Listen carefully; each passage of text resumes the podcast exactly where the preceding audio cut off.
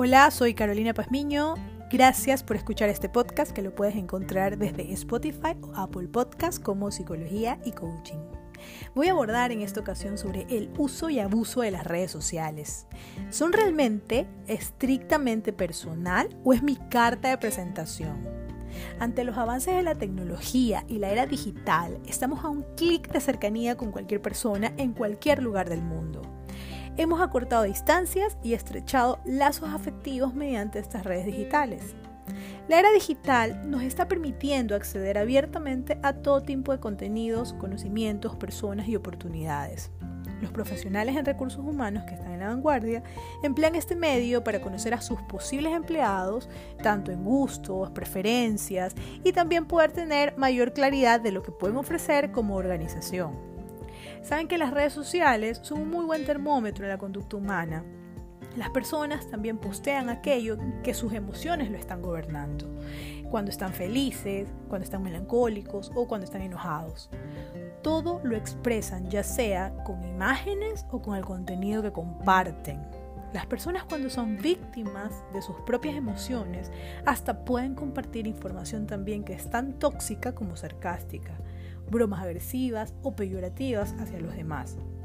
Sin duda, son personas que están revelando sus reacciones ante las diversas circunstancias que están viviendo en el momento.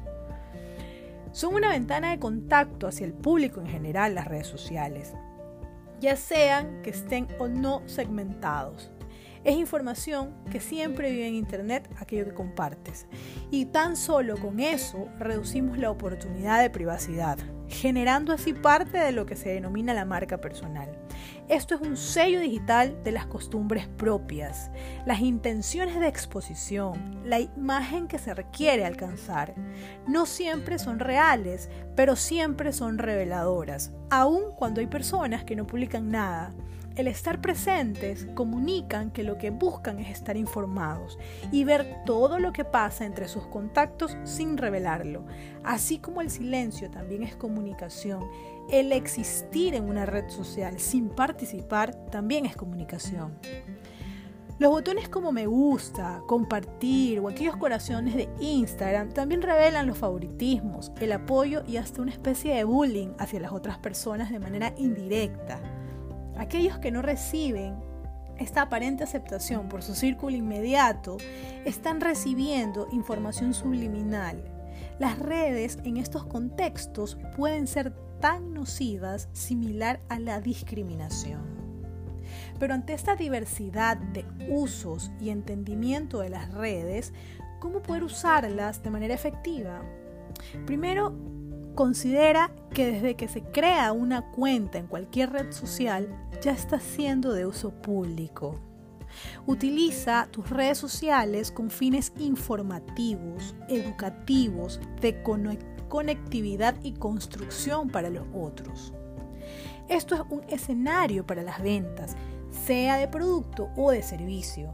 Con un entrenamiento apropiado se puede utilizar de manera estratégica y no cansar a los contactos. Hay que ser muy prudente con las publicaciones.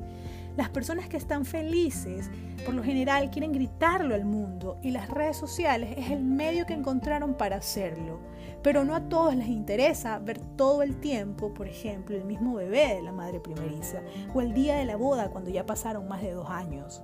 Hay que segmentar muy bien la audiencia y el contenido que a veces se comparte.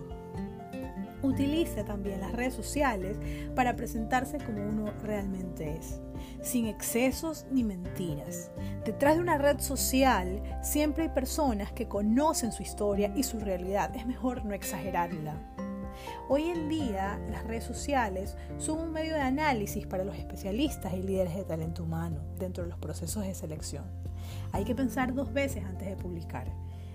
Cada vez que vayas a subir algo, siempre cuestiona lo siguiente publicaría o comentaría algo de lo que podría avergonzarme más adelante. Gracias por escuchar este breve podcast. Espero que puedas y acudir a la cuenta de Spotify o Apple Podcast y encuéntrame como Psicología y Coaching.